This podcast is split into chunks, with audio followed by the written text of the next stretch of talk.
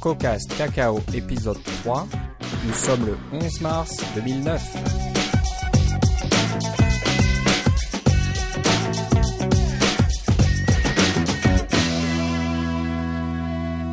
Bienvenue à CocoCast Cacao.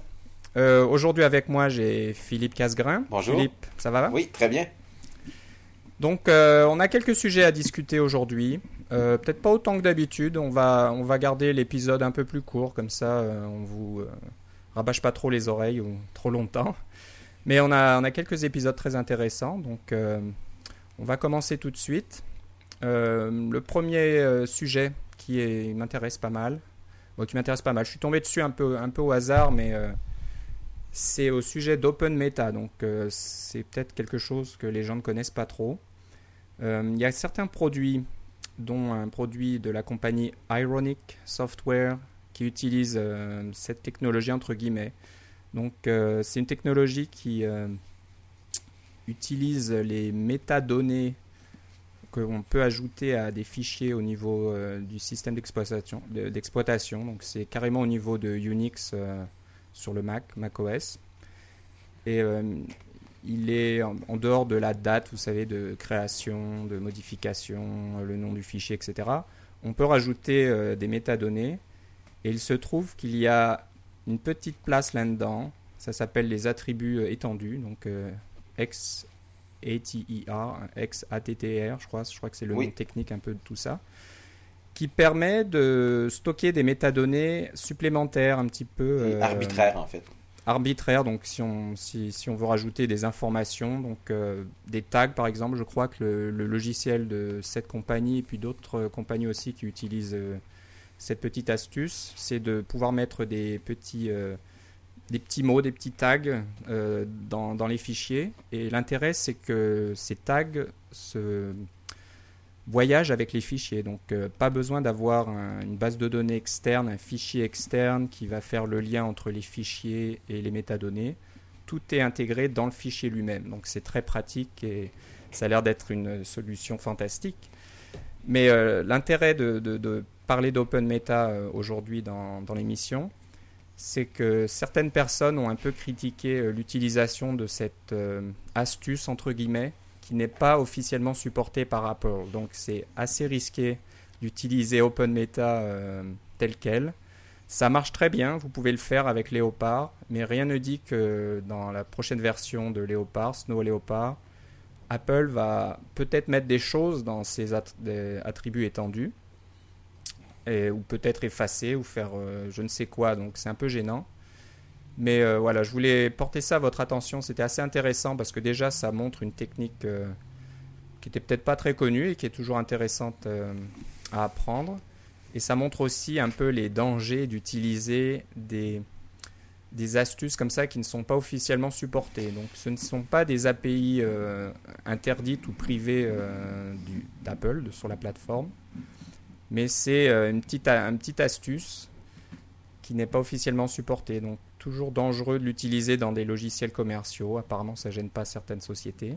Et c'est toujours un peu dangereux aussi de l'utiliser en tant qu'utilisateur parce que vous pouvez perdre ces métadonnées euh, dès la prochaine version de, Snow Leopard ou Mais il y, a deux, euh, il y a deux trucs que je voulais commenter là-dessus. Le premier, c'est que le- les métadonnées, euh, en tant que telles, c'est pas une erreur que de, de s'en servir. En fait, l'API existe pour ça. Mais c'est la façon dont c'est implémenté, ils utilisent les, métadonnées euh, qui ont un préfixe avec euh, com.apple.metadata. Donc, le, DNS inversé euh, qui est utilisé sur euh, macOS 10 pour identifier la source de, différentes données. Et ils utilisent celui de com.apple. Donc, ils n'ont pas mis, disons, com.ironicsoftware ou org.openmeta ou quelque chose comme ça pour identifier leurs métadonnées. C'est ça qui fait que c'est c'est dangereux pour le futur. L'inverse, l'autre commentaire que je voulais faire, c'est que ce qui est très intéressant quand on rajoute des métadonnées comme ça, c'est qu'elles sont indexées par Spotlight. Et c'est ce qui fait qu'on peut cliquer en haut à droite de notre écran et euh, faire une recherche dans nos fichiers pour euh, ces métadonnées-là et sortir le fichier euh, très rapidement grâce à Spotlight. Donc c'est une façon de se d'utiliser Spotlight euh, qui le rend plus performant pour nos besoins à nous, mais qui euh, la façon dont ça a été implémenté, c'est pas nécessairement l'idéal. Oui, et moi je serais pas surpris qu'on voit un, support plus étendu des métadonnées comme ça arbitraires dans la prochaine version de Léopard. C'est un peu euh, un peu mon idée, mais ça existe déjà un peu dans le sens que si on fait des commentaires dans un fichier Finder, vous savez quand on fait euh, lire les informations sur un fichier, il y a un champ qui est des commentaires où on peut mettre n'importe quoi. Et ça c'est des attributs étendus. Et si vous mettez des commentaires dans votre fichier, euh, Spotlight va les indexer. Vous pouvez les retrouver dans Spotlight. Euh, c'est une façon de faire des, des, des, attributs comme ça. Mais en fait, vous pouvez passer par le Finder pour n'importe quel fichier pour lui mettre des commentaires comme ça. Mais euh, eux, ils veulent le faire de façon euh, programmatique en passant directement par, par l'API au lieu de passer par le Finder. Ouais, je pense que c'est un peu plus pratique pour eux, j'imagine, de, de, faire comme ça. Oui. Mais en fait, ils veulent en faire un standard. Hein. c'est ça, c'est d'où le Open de OpenMeta. Voilà, il y a un site, euh, vous verrez dans, on mettra ça dans, dans les, dans la description de l'épisode, mais il y a un site, je crois, si je peux le voir tout de suite. Bon, ça va être openmeta.org ou quelque chose comme ça. Vous, vous le verrez. Donc c'est assez détaillé. Hein. Ils ont fait ça bien avec euh, comment l'utiliser, comment ça fonctionne, etc. Oui.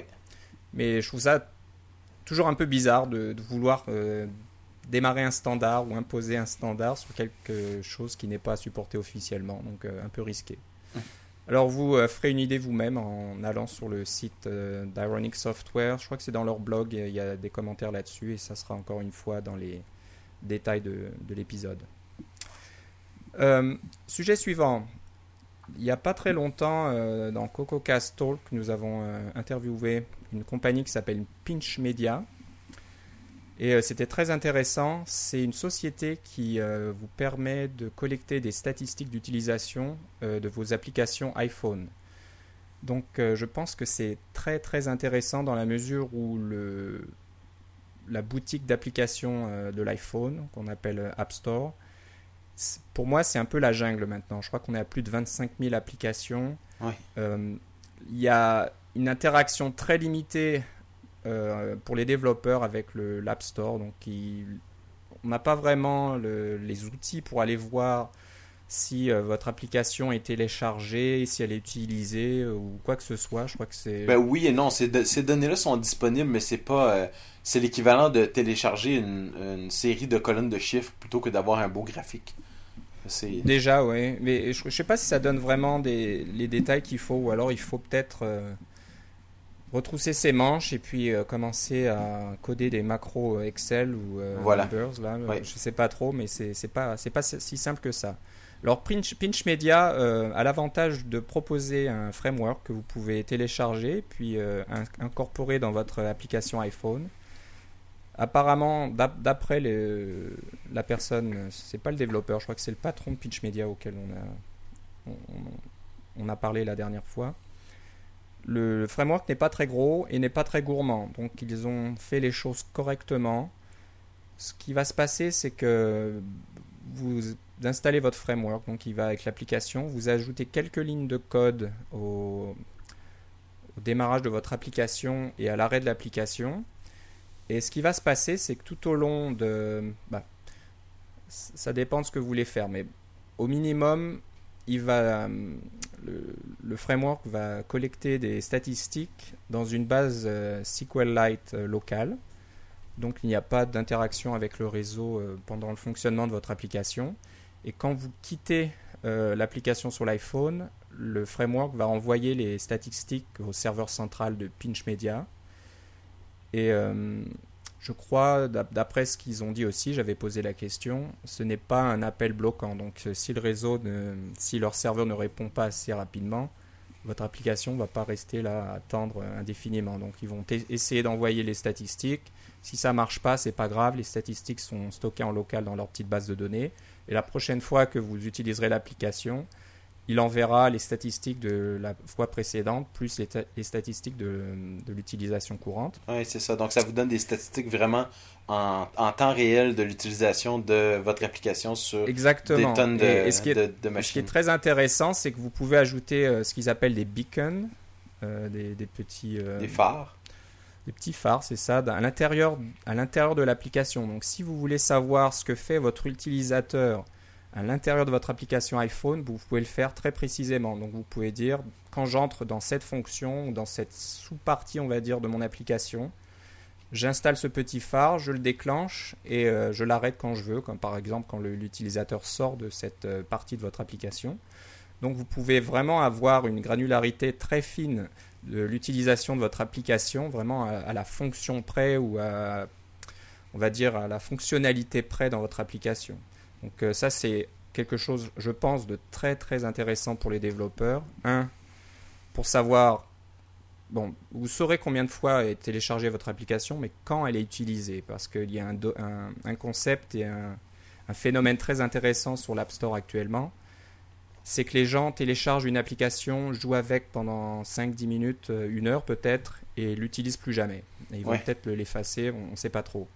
Donc, euh, toutes ces statistiques qui sont collectées par Pinch Media sont ensuite analysées en détail et vous aurez de, beaux graphiques qui va vous dire euh, les statistiques, euh, va vous donner des statistiques par, par date, par région, donc vous saurez où votre application est utilisée. Je crois qu'ils ont, ouais, ils ont accès à Core Location dans leur application, je crois. Mhm. Je pense.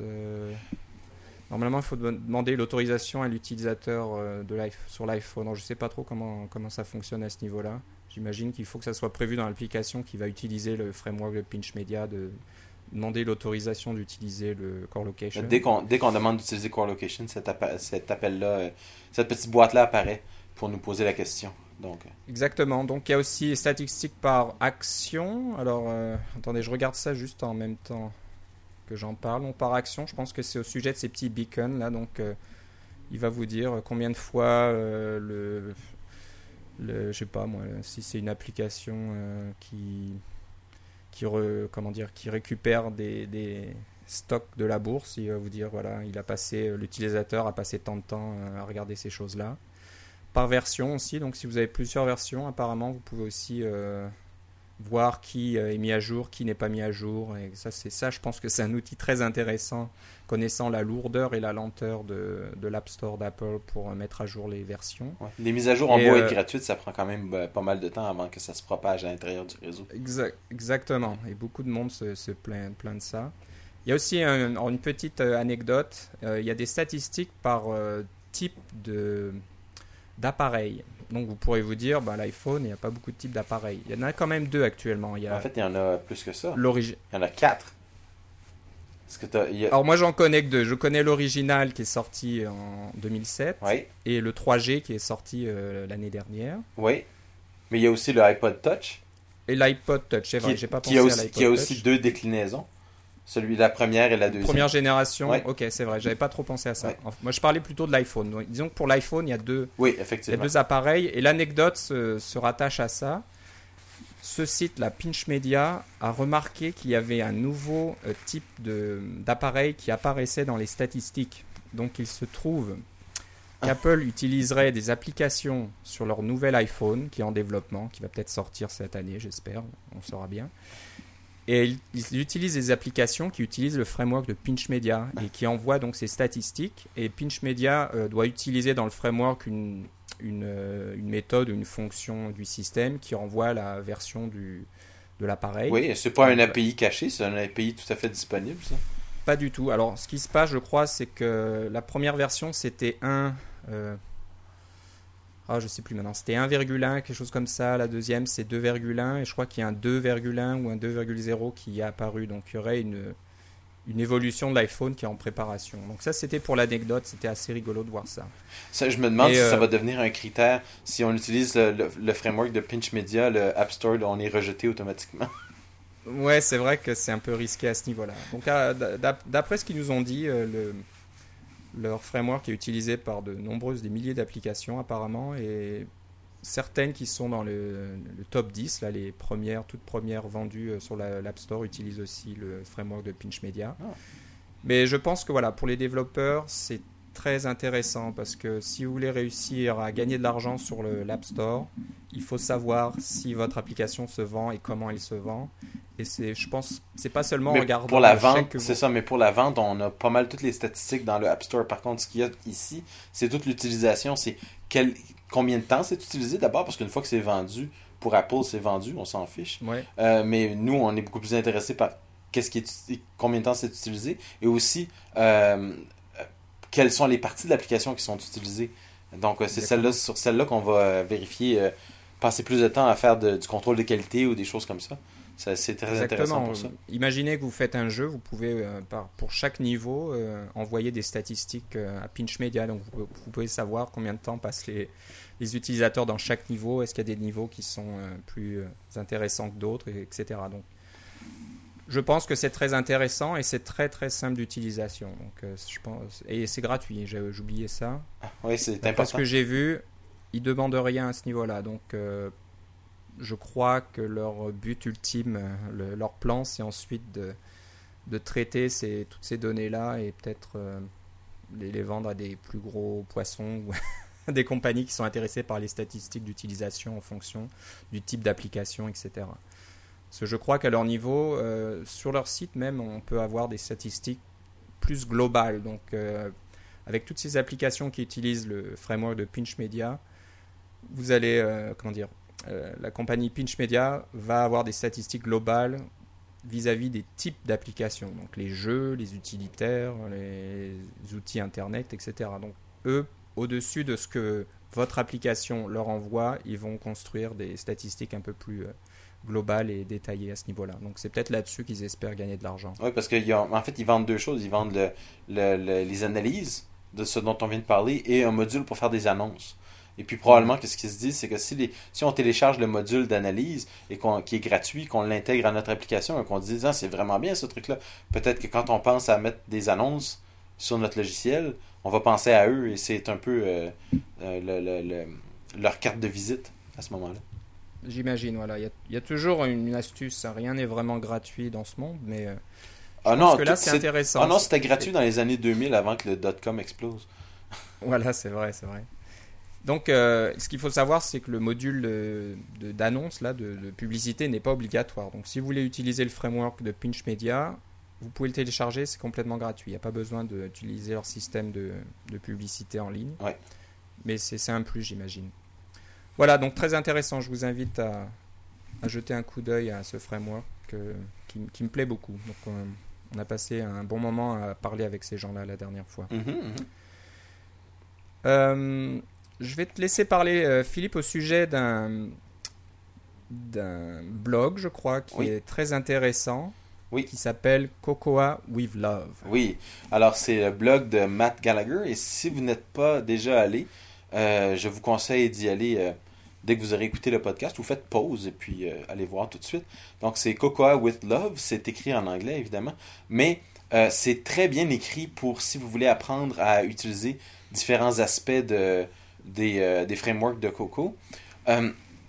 et cette série-là, qui est toute récente, qui date de de la fin euh, du mois de février, début du mois de mars, c'est un, l'implémentation d'un jeu complet d'astéroïdes. Ceux qui se rappellent euh, dans les arcades, euh, les, jeux d'astéroïdes, c'est simplement un jeu en deux dimensions où des grosses des gros rochers, des gros astéroïdes se promènent d'un côté à l'autre de façon un peu aléatoire. Et nous, on a un petit vaisseau au milieu qui essaie de d'éviter les, les, cailloux et de ne pas se faire exploser. Donc c'est un jeu qui est relativement simple, mais il a tout été implémenté avec Core Animation qui est un nouveau framework de Coco pour macOS 10.5 et qui permet de faire des, animations, donc des transitions d'un état d'un état d'une image à une autre. Par exemple, si vous avez euh, vous utilisez Dashboard et vous avez euh, un module qui tourne de bord, euh, quand on appuie sur le bouton, il se retourne. Alors l'animation qui nous montre quand ça se retourne, c'est Core Animation. C'est ce, genre de trucs-là qui sont permis par le, le, framework au complet. Alors il a implémenté les astéroïdes, leur déplacement, les astéroïdes, leur, euh, leur apparence aussi, la façon dont euh, ils tournent sur eux-mêmes, et les déplacements du vaisseau et la rotation du vaisseau, tout est fait avec Core Animation. Et c'est très intéressant parce que ça simplifie énormément le code. Il y a certains trucs qui sont un petit peu plus complexes, comme la détection des collisions, mais euh, l'apparence et surtout la puissance de calcul qui est demandée par le, euh, le processeur devient très très faible parce que tout le travail est fait par Core Animation qui travaille beaucoup sur la carte graphique. Donc, euh, si vous avez une carte graphique le moindrement performante, puis là on parle d'un Mac de d'il y a moins de, disons, 5 ans, là, par exemple, euh, si vous avez une carte graphique le moindrement performante, vous pouvez faire tourner ce genre de logiciel-là très facilement sans que votre ordinateur, euh, les ventilateurs partent à toute vitesse. Euh, je vous encourage donc à aller voir euh, le, le, blog et surtout cet article-là parce que tout le code source est fourni. Donc, vous pouvez télécharger, compiler, exécuter et avoir en quelques minutes un jeu d'astéroïdes sur votre ordinateur que vous pouvez euh, modifier, explorer, euh, mettre euh, des breakpoints dans GDB pour voir qu'est-ce qui se passe, comment c'est animé. Et puis ça va peut-être vous donner une idée sur comment faire votre propre jeu, votre propre animation en 2D et peut-être en 3D parce qu'en fait Core Animation n'est pas limité à 2D puis Core Animation fait du 3D aussi. Mais dans ce cas-ci, c'est simplement les deux premières dimensions qui sont utilisées pour donner ce, bel effet. Donc le blog au complet vaut tout à fait la peine d'être lu, surtout si vous vous intéressez le moindrement à Ce qui semble être le cas puisque vous nous écoutez ce soir. Euh, mais euh, cette, série-là m'avait beaucoup impressionné parce que d'abord, elle est en quatre parties, c'est assez long, mais que c'est. Euh, tout le code vous donne un programme directement utilisable. Alors, moi, ce que je vais essayer de faire, c'est de transporter ce code-là sur le iPhone ou le iPod Touch parce que Core Animation existe aussi sur l'iPhone et l'iPod Touch. Donc, je vais essayer de voir si je peux le convertir en en version iPhone et faire un petit jeu d'astéroïdes sur l'iPhone juste pour rigoler. Si jamais euh, j'arrive à quelque chose de présentable, j'en reparlerai ici, je le mettrai sur mon blog à moi aussi. Euh, parce que lui, il a ouvert à tout le monde. Donc on peut faire ce qu'on veut. Euh, et puis je vous encourage à essayer de faire la même chose pour explorer Core Animation comme, comme framework, pour faire des animations, des jeux, et qui sait, vous aurez peut-être encore des meilleures idées. Exactement. En plus, ce qu'il faut savoir, c'est que le blog de Matt Gallagher est très très léché, très beau. Il fait vraiment des articles très bien présentés. On, sent qu'il passe du temps à, préparer ses articles et ensuite à, les écrire. Donc c'est très bien présenté, c'est logiquement euh, présenté en, sections euh, qui sont assez faciles à comprendre. Ce qui est, ce qu'il faut savoir, c'est que c'est pas ses premiers articles. Hein. Il en a, apparemment, il a commencé en 2008, mais là, il en est à euh, presque 60 articles. Et, c'est rarement euh, des, articles sur juste la pluie et le beau temps. C'est vraiment des techniques de programmation assez avancées et euh, beaucoup beaucoup de choses pour faire du code très propre et très bien structuré. Donc c'est c'est vraiment un développeur qu'il faut garder et suivre de près.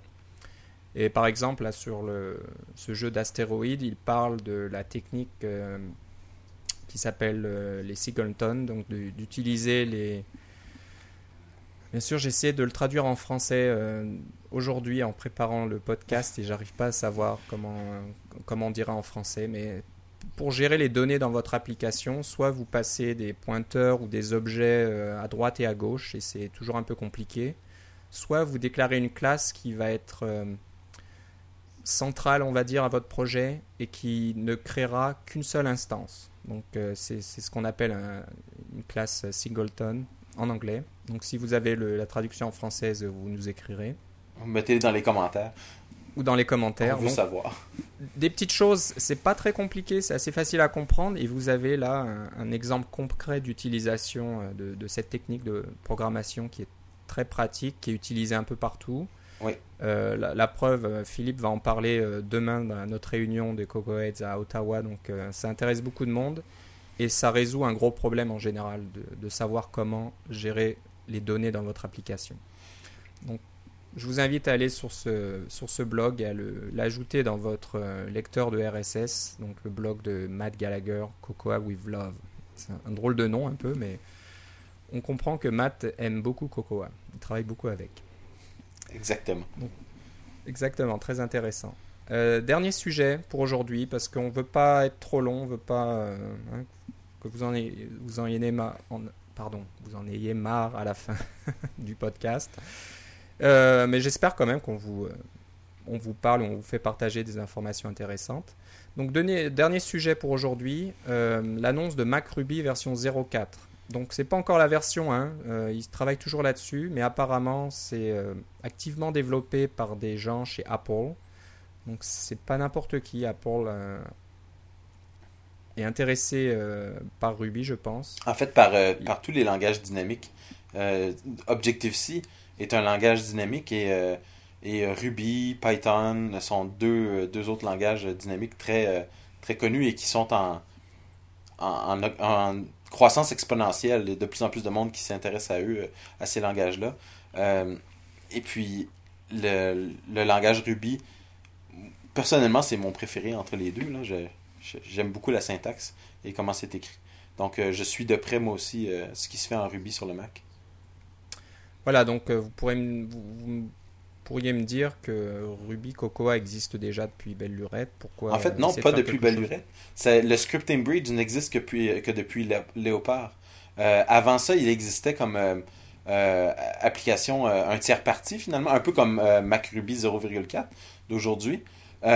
mais le scripting bridge était compatible avec le 10.4, mais à partir de 10.5, Apple a intégré le scripting bridge ce qui permet de, à des langages dynamiques comme Python et euh, Ruby de parler au framework Coco, euh, a été intégré depuis 10.5 à l'intérieur du système et euh, a été est étendu et soutenu par plusieurs personnes chez Apple aussi. Donc c'est une technologie qu'ils utilisent à l'interne et qui se sont engagés à, à supporter ben, le plus longtemps possible, j'imagine. Alors, ce qu'il faut savoir, c'est, si j'ai bien compris, hein, vous, vous, me direz aussi euh, dans vos commentaires si je dis n'importe quoi, mais d'après ce que j'ai compris, MacRuby est une implémentation euh, de Ruby en Objective-C. Donc ça, si je comprends bien, ça n'utilise pas le pont euh, de script, scripting comme tu dis. Oui. Mais ils ont carrément codé un, un moteur, j'imagine, Ruby, je sais pas trop, un interpréteur Ruby, tout ça en Objective-C. Donc il n'y a pas de proxy ou d'intermédiaire entre des classes. Ou de pont, on n'a pas besoin du pont à ce moment-là. Exactement, donc tout, est direct. Alors j'imagine qu'au niveau des performances, ça va déjà aider pas mal et ça va peut-être faire un code un résultat moins lourd. J'imagine qu'à l'utilisation, euh, au niveau euh, du développement d'une application, on ne voit pas trop la différence parce que le, la syntaxe est, similaire, si je, si je, comprends bien. Oui, puis probablement qu'à l'exécution, ça doit dépendre aussi, parce que dans la plupart des, euh, des cas, l'ordinateur passe beaucoup plus de temps à attendre que l'utilisateur fasse quelque chose que, que de faire des, des calculs actuels, sauf dans les cas des jeux ou des choses comme ça. Alors, je crois qu'il y a un très bon euh, support de, du multithreading, des choses comme ça. Donc, ah, ça, c'est euh, important, ça, oui. Je pense que voilà, MacRuby a de l'avenir à ce niveau-là sur le Mac. Donc euh, certainement plus performant, certainement plus simple, accès plus direct aux classes et aux frameworks Cocoa, des choses comme ça. Oui, parce que ce que ça veut dire, si vous passez pas par le, par le pont, par le scripting bridge, le, le, pont vous, vous expose un certain nombre de classes à l'intérieur des frameworks, mais il n'expose pas tout. Il y a certains trucs qui sont pas exposés, euh, je crois. Il faudrait vérifier, mais je crois qu'il y a des choses comme le, le framework Address Book donc, pour avoir les, les, carnets d'adresses, euh, de, avoir accès aux adresses de, de, vos utilisateurs depuis votre application. Je crois que ça, par exemple, c'est pas encore dans le scripting bridge, mais ça va y être un peu plus tard. Euh, donc, on est dépendant de, de Apple, finalement, qui sortent le, euh, le scripting bridge adapté, la, une nouvelle version adaptée à ce qu'on veut faire. puis, alors que si on utilise MacRuby, si je comprends bien, on peut directement appeler ces classes-là parce qu'on est directement rendu en Objective-C. Oui. Donc voilà, c'est pour ça que je vous invite à jeter un œil à MacRuby. C'est que la version 0.4, apparemment, euh, les développeurs travaillent assez euh, activement dessus. Donc euh, j'espère qu'il y aura une version 1 dans un avenir proche. Mais voilà, pour ceux qui s'intéressent à Ruby, qui, sont, qui utilisent le Mac, qui font aussi du Cocoa, ben, c'est peut-être l'outil idéal hein, à explorer. Et si vous voulez faire du Ruby ou faire des choses entre les deux, c'est pas mal du tout. Oui. Voilà, donc euh, on a fait le tour de nos sujets euh, aujourd'hui. Donc euh, si vous voulez nous écrire, vous pouvez nous écrire à cacaocast.gmail.com. Donc, Et non pas coco. c'est ça. Voilà, c'est version française. cacaocast à gmail, à commercial gmail.com. Sinon, bah, n'hésitez pas à aller sur le blog euh, cococast.com slash blog, je ne sais plus quel numéro, mais vous le trouverez dans, dans le menu principal. Donc, euh, on a un, blog dans le site euh, tout en français. Vous pouvez poser des questions en français et répondre en français. Et puis, je viens de m'inscrire, alors je vais pouvoir des mettre des réponses moi aussi. Ah, bah ça sera très bien tout ça. Et un petit dernier aussi, si vous voulez nous suivre sur Twitter, mon, mon nom sur Twitter c'est Pguitar, P-G-U-I-T-A-R-D. Et moi j'ai fait le contraire, moi mon nom sur Twitter c'est Philippe C. Philippe C, voilà. Donc si vous voulez un peu euh, suivre ce qu'on dit, euh, on pourra annoncer quand on fait des enregistrements et puis euh, Si vous nous suivez, en général, moi j'essaye de suivre en retour, à moins que la personne qui me suit a déjà, suit déjà 2000 personnes. Ouais. Je pense que c'est pas intéressant d'en suivre 2001. Mais euh, voilà, donc euh, c'est un, un, moyen plus dynamique, on va dire, et plus rapide de, de savoir ce qu'on fait, et puis peut-être nous poser des questions ou nous faire des commentaires directement. Oui, et moi, euh, quant à moi, si quelqu'un me suit sur Twitter, je vais toujours voir euh, quelle est sa page Twitter et surtout quelle est sa page web. Et si c'est une personne qui est le moindrement, euh, qui a des intérêts qui se rapprochent le moindrement des miens, à ce moment-là, je la suis. Exactement, je fais un peu ça aussi. Il y a beaucoup de monde qui suivent, on ne sait pas trop pourquoi, mais faut qu'on ait un peu quand même quelques points communs ou quelques centres d'intérêt euh, communs, j'imagine. Oui, c'est ça. Le, Mais- le, le nombre de personnes qui font du marketing qui me suivent, je, je les compte plus. Voilà, ça c'est pas vraiment intéressant. Malheureusement, on est un petit peu obligé de faire tout ça en anglais dans Twitter parce qu'on peut pas faire euh, pour l'instant la différence entre les gens euh, qui lisent et écrivent en français ou en anglais. Donc on est obligé de, pour l'instant, de toujours être en anglais, je crois. C'est ce que je fais moi en tout cas. Mais si vous nous envoyez un message en français, on va vous répondre en français. Exactement, ça sera le plus rapide. Oui. Alors voilà, je vous remercie de nous écouter et à bientôt. À bientôt.